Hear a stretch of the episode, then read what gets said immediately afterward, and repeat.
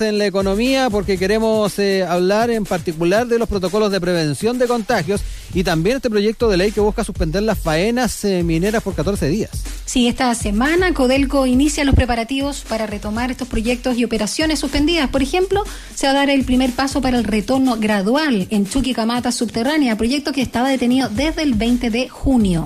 Oye, esto se da en medio de varias medidas preventivas, ya que a finales de julio había 3.264 trabajadores contagiados y nueve fallecidos. Eh, en ese sentido, el, eh, Patricio Elgueta, eh, presidente de la Federación de Trabajadores del Cobre, denunció que se ha privilegiado la producción por sobre la vida de los trabajadores. Y bueno, queremos ahondar en este tema y justamente tenemos en línea a Patricio Elgueta, presidente de la Federación de Trabajadores del Cobre. ¿Cómo estás, Patricio? Muy buenos días. Hola, muy buenos días a todos y a todas que lo están escuchando. Un placer para estar con ustedes en este momento. Gracias, Patricio. Gracias por estar nuevamente aquí con nosotros en Radio USAT. Respecto a lo que señala Rodrigo en la introducción, ¿no? Y también sus palabras sobre que se ha privilegiado la producción por sobre la vida de los trabajadores. ¿Sigue siendo ese su análisis? Y también cuéntanos cómo han ido aumentando los índices de contagio. Daniela, mira, la pregunta que usted está haciendo, nosotros seguimos manteniendo nuestra opinión. O sea, acá estamos en un gobierno que ha cambiado el sentido, en vez de la salud y la vida de los trabajadores, está y siempre estuvo preocupado por el tema de la economía. Y eso lo ha demostrado, lo hecho. Tú sabes que la minería ha podido solventar todos los gastos que ha significado en este mm. tema de la pandemia y sobre todo Codelco, ya que entrega el 100% al fisco. Pero en esa materia, cuando hablamos de la vida y la salud de las personas, nosotros desde un primer momento, cuando ya escuchábamos de Europa y de otros países de Asia con respecto a esta situación de la pandemia, nosotros le planteamos a Codelco ser proactivo, pedir una cuarentena, ¿para qué? Para ir resguardando esta situación. No en el sentido de detener, sino era una cuarentena gradual que nos permitiría ir absorbiendo la situación, ya que tenemos un polo. Tú sabes que hoy día cuando se implementó la medida, lo primero que aplicó Codelco era los trabajadores que tenían sobre 65 años y los trabajadores que tenían enferma, eh, enfermedades crónicas o, enfermedades básicas. Segundo tema, obviamente, hizo el tema del teletrabajo, pero de ahí empezó con una política de que quería ajustar las dotaciones, entonces ahí nosotros ya vemos que la mirada nunca estuvo en la salud de los trabajadores, sino en reducir y ganar tema productividad. Siguiendo con eso, obviamente, no se quiso detener ya y ya teníamos los focos que se estaban dando en el norte de Chile, especialmente en Calama. En Calama cuando vino la, detención de la fundición, ya no solamente significó que era por una medida de seguridad, era porque no había gente, así lo contaban nuestros dirigentes base, que cada 20, o sea, cada día 20 trabajadores tenían que ser sacados por un tema de COVID positivo. Claro. Entonces, nosotros siempre sentimos que las medidas del Estado, en este caso del gobierno, y de Codelco fueron tardías. ¿Por qué? Porque en este caso la legislación hoy día, al no tener este tratado internacional del convenio 179 de la 176 de la OIT, en que habla sobre la seguridad minera, se deja el arbitrio y se deja la decisión de cada empresa. Entonces cada empresa toma los protocolos. En este momento tomaron los mínimos estándares que exigía la ley. Hoy día la situación cuando tú mencionas que habían alrededor de 3.200 y tantos trabajadores vamos en los 3.700. Yeah. Pero esto, este meseta que se ha producido o este eh, detención, ya se ha producido porque en, en, las ciudades, todo el tema de la cuarentena y de las medidas que ustedes están tomando, que se está reactivando hoy día. Y nosotros estamos muy preocupados que viene por el tema del rebote. Eh, en ese sentido, Patricio, eh, cuéntame un poco también eh, si se han ido corrigiendo algunas de esas medidas, explícanos un poco más. han habido turnos 14 por 14, cuéntanos un poco también cómo han ido funcionando. Y hay un tema fundamental, cómo también se analiza el que se siga sin utilizar el aeropuerto de Calama, en medio además de este retorno de operaciones. Mira, el tema del aeropuerto de Calama, nosotros, tú sabes que fue información que dio Codelco, producto de que era muy obvio, si la mayor cantidad de los trabajadores que van a Calama son de afuera y están participando en estos proyectos estructurales que tienen que ver con minas subterráneas. Entonces, si tú detienes minas subterráneas, ya una parte no está ocupando, pero el resto de las mineras obviamente siguen ocupando y siguen haciendo el tema de sus viajes. En cuanto a la situación del 14 por 14, nosotros hemos estado conversando como organizaciones sindicales, también unido a la coordinadora, con países como Canadá, como en este caso Australia, que también ha implementado un sistema de turnos, pero no tan agresivo como el 14 por 14. Porque a nosotros nos preocupa este sistema, ya que hoy día estamos sometiendo a los trabajadores a un esfuerzo físico tremendo. ¿Y por qué? Porque ya era agotador trabajar en un sistema de 5x5, un 7x7, imagínate un 14x14, donde también tenía una menor dotación, ya que la empresa ha insinuado y ha dicho que hay menos trabajadores y estamos produciendo más. Entonces, mm. ese esfuerzo se lo están llevando a los trabajadores. Y eso también, aparte del agotamiento físico, bio, psicosocial, también va a producir un tema de un estrés tremendo en esta situación. Entonces, a nosotros nos preocupa enormemente este tipo de jornada. ¿Por qué? Porque creemos que es un paso, pero no es el definitivo. Cuando conversamos con otros países, las medidas están, cómo se controla no solamente al inicio de la faena, sino también la preocupación está en los trabajadores que retornen en forma segura a sus trabajadores, incluso haciendo incentivos para que ellos no puedan viajar, sino las familias traerlas eh, a, lugares más cerca. Entonces, en ese sentido, obviamente que se ha mejorado con el tema de la cuarentena, obviamente que se ha mejorado y ya Codelco ha expresado que ha hecho los test tanto en la entrada como en la salida, pero a nosotros nos preocupa, porque, por ejemplo, el sistema 14 por 14 fue creado para faena, campamento. Mm, Entonces los trabajadores venían en avión, eh, bajaban en buses y se almacenaban en estos campamentos. Pero en cambio, como en Calama, como en Rancagua, los sistemas de turno, los trabajadores todos los días tienen que llegar a su casa. Entonces se pierde un poco la trazabilidad. Exacto, tan importante y tan cuestionada últimamente. Estamos conversando con Patricio Elgueta, presidente de la Federación de Trabajadores del Cobre, acá en Sin Tacos Corbata por Radio Sach. Un poco en la línea de también lo que planteabas al inicio, Patricio, eh, respecto a que se ha privilegiado la producción por sobre la vida de los trabajadores.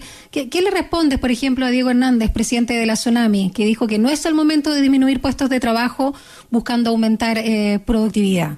O sea, ¿cómo van en línea también ahí esos planteamientos? Mira, yo, yo, yo, quiero responder dos preguntas que al principio decía sobre el proyecto de ley también. Sí. En ese sentido, el proyecto de ley yo creo que va por la medida correcta, ya, y esperamos que se pueda concretar cuando venga el tema del rebote. Porque hoy día ya se ha establecido el tema del debate, el tema del declive, se ha estancado estos parámetros hoy día. Por ejemplo, antiguamente en Rancagua teníamos por día casi 20 contagiados, hoy día estamos teniendo casi 3. Y eso mm. está pasando casi en el tema de la medida, por el tema de sanitización del área de trabajo y todo lo que conlleva. Pero en este respecto ha sido porque hemos tomado medidas tardías. Y obviamente ya tuvimos la muerte de nueve compañeros, eh, cinco compañeros de Codelco y cuatro compañeros contratistas, porque somos todos uno solo. Todos trabajamos para la misma minera.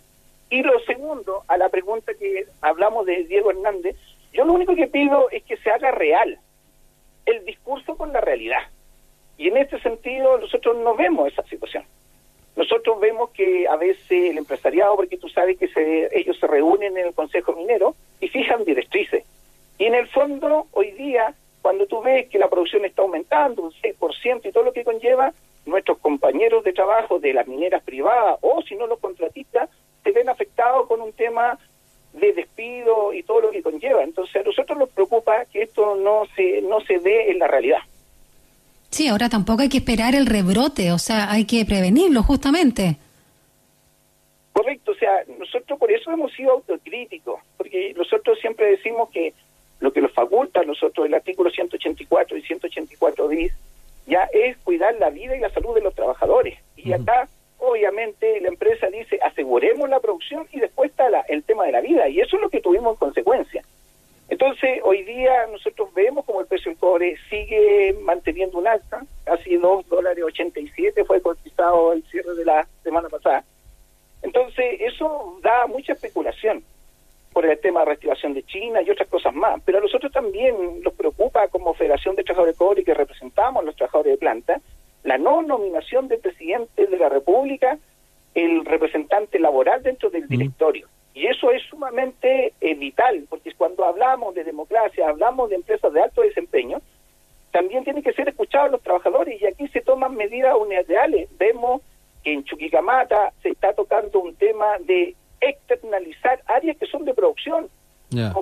de la vulcanización, como el tema de, gel, de la planta gel, que son áreas que netamente están para pasarla a terceros. Entonces nosotros por eso decimos que aquí hay un mm. abuso de terceros. No podemos ser que hoy día, en mitad de la pandemia, tengamos en el norte 100 despidos de mujeres cuando hablamos de una política de género. Mm. Todo por el tema del ajuste del tema de teletrabajo. Así que en ese sentido, por eso yo reitero, esperamos y, y hagamos algo. Invitemos a un debate y tengamos con la mesa del Consejo Minero los dirigentes Sí. sindicales para construir el Chile que queremos, ¿ya? Y que siempre resguardando la vida y la salud de los trabajadores. Eh, Patricio, eh, a propósito de lo que mencionabas recién, eh, hoy por hoy, eh, a la hora de tomar estas decisiones, eh, se, se consulta a los representantes de los trabajadores para que también nos grafiques un poco tam- también cómo se da esta dinámica. Mira, yo, yo, yo no quiero echar una política, en este caso, eh, que tiene que ver, pero yo te voy a dar la política del mundo sindical, no Mm. política partidista. Sí. Nosotros hoy día vemos en Codelco Chile ya que éramos referente a nivel nacional con respecto a cómo funcionaba el tema de los dirigentes sindicales, la valorización de la federación en grandes acuerdos. Permitimos evitar la privatización de Codelco y todo lo que conlleva. Pero nosotros hoy día vemos que el estilo que tiene este gobierno y sobre todo hoy día Codelco, de un recurso humano insensible, ya porque privilegia estas situaciones, porque las directrices tienen que dar que el pilar fundamental son los trabajadores, vemos nulas. Y en ese sentido, obviamente, lo que nosotros sentimos que se quiere destruir el movimiento sindical para después privatizarlo, porque ya está sufriendo una privatización oculta. En el sentido que yo te digo, cuando el- un grupo de parlamentarios de la UDI sacó que había que privatizar Codelco, o Sí. si no parte, destrozarla gradualmente en esta situación, nosotros lo vamos a poner. Pero también tenemos hoy día una privatización oculta al no tener un representante de los trabajadores para plantear el énfasis que nosotros necesitamos, porque hemos demostrado el aporte que ha significado Codelco al crecimiento del país. Y hoy día, obviamente, vuelven a aparecer los zones privatizadores. Pero esa representación hoy por hoy, eh, a, a la hora de tomar las decisiones, no, no está siendo sopesada por la empresa. No, Ya. Al contrario, la empresa está avanzando, avanzando en lo que ellos quieren. Acá el puesto de- del director laboral fue dejado el 11 de mayo. Y ¿Ya? tú imagínate a la fecha que estamos, ya han pasado tres meses, y no y la- el tema de la pandemia, pues en consulta se tomaron medidas tardías, nosotros reclamamos porque no teníamos espacio de Claro. consulta.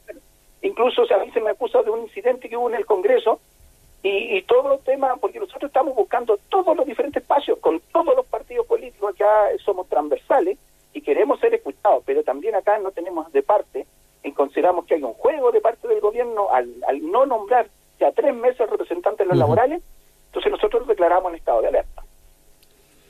Bueno, Pa- Patricio Elgueta, muchísimas gracias una vez más por estar con nosotros acá en Sin Tacos ni Corbata por Radio Sach. Vamos a seguir conversando contigo para ver cómo se solucionan también estas problemáticas. Por supuesto, que se privilegie la vida, la salud de los trabajadores de la minería y en este caso particularmente también eh, la Federación de Trabajadores del Cobre que tú presides. Muchas gracias por este contacto telefónico. Gracias, Daniela. Y lo último, para Sí. cerrar con respecto a la situación, una preocupación que está teniendo la Federación de Trabajadores del Cobre con respecto a la situación que está ocurriendo en El Salvador, producto de- del tema de la detención del Rajo Inca. Ah, sí. Nosotros consideramos inconcebible que hoy día estemos en pugna organismos del Estado.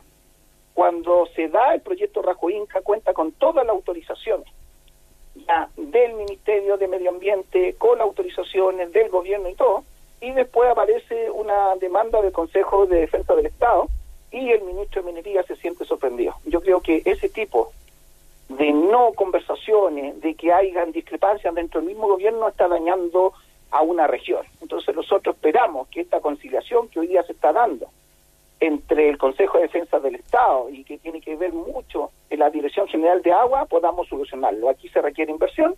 Nosotros siempre vamos a estar por la producción, pero esta producción también tiene que ir con el tema del medio ambiente. Y en ese sentido, nosotros lo único que pedimos es que no se juegue con la ilusión de los habitantes de esa región y sobre todo de la comuna de Diego Almagro.